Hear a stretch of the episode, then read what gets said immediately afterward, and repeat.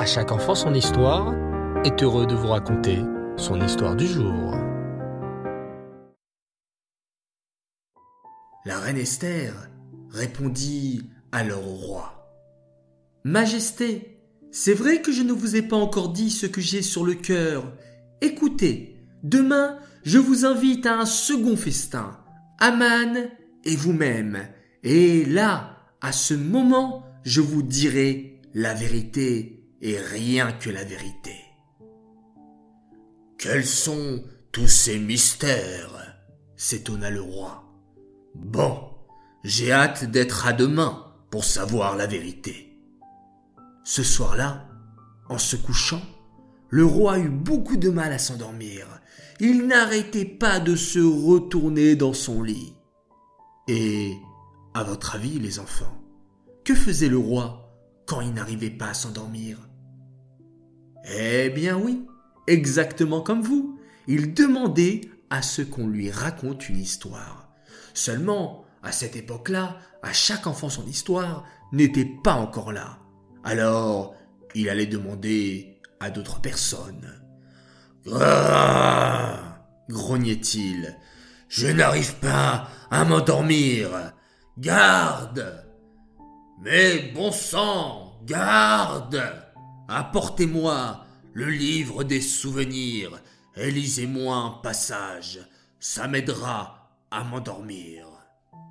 Le garde s'empressa de venir avec le livre des souvenirs dans ses mains. Voilà, voilà, Majesté.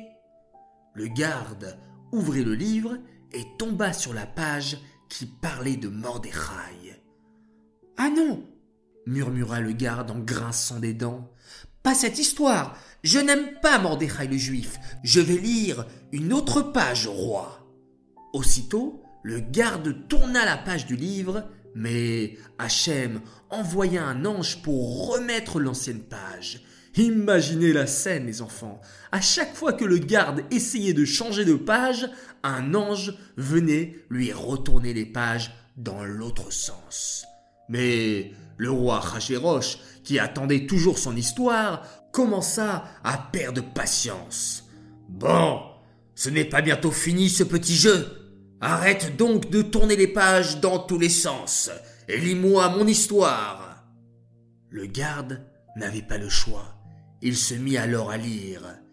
Pictane et Teresh, deux gardes du roi, avaient fait un complot contre sa majesté. Ils avaient décidé de mettre du poison dans son vin. Mais heureusement, Mordechai le juif a sauvé la vie du roi. Et... Qui Que Quoi? s'exclama le roi en se redressant brutalement sur son lit. Mordechai le juif m'a sauvé la vie, mais est-ce qu'il a reçu une récompense pour cela? Euh, non, grommela le garde. Mais c'est très grave. Il faut absolument que je récompense Mordechai.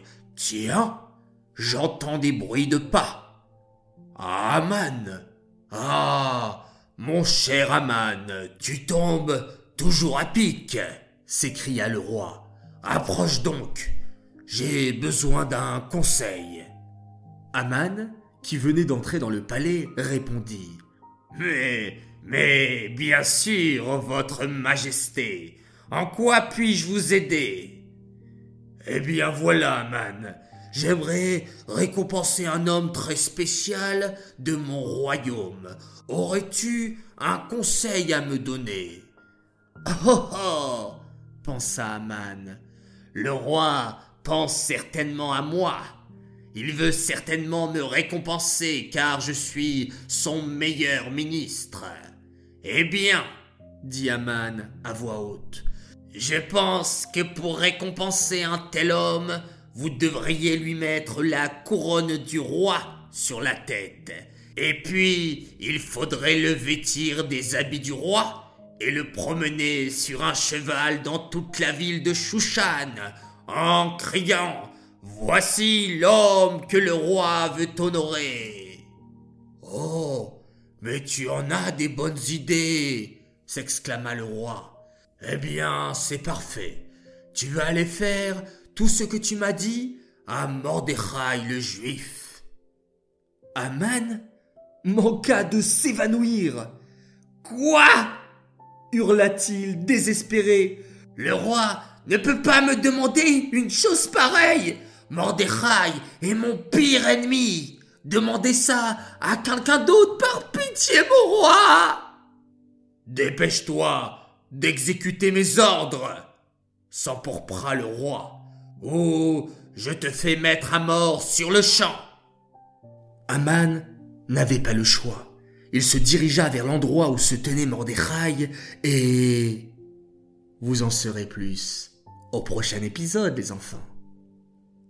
Vous savez quoi, les enfants? Ça me donne envie de chanter et de danser, car l'histoire de Pourim commence à devenir joyeuse. Vena fort où Hachem est en train de faire tourner la roue et nous commençons à voir et à sentir le début de la délivrance du peuple juif. Les enfants, vous êtes prêts? Allez, chantez avec moi. Chantez, dansez, car c'est pour him aujourd'hui. La lecture de la Megillah, je vais écouter.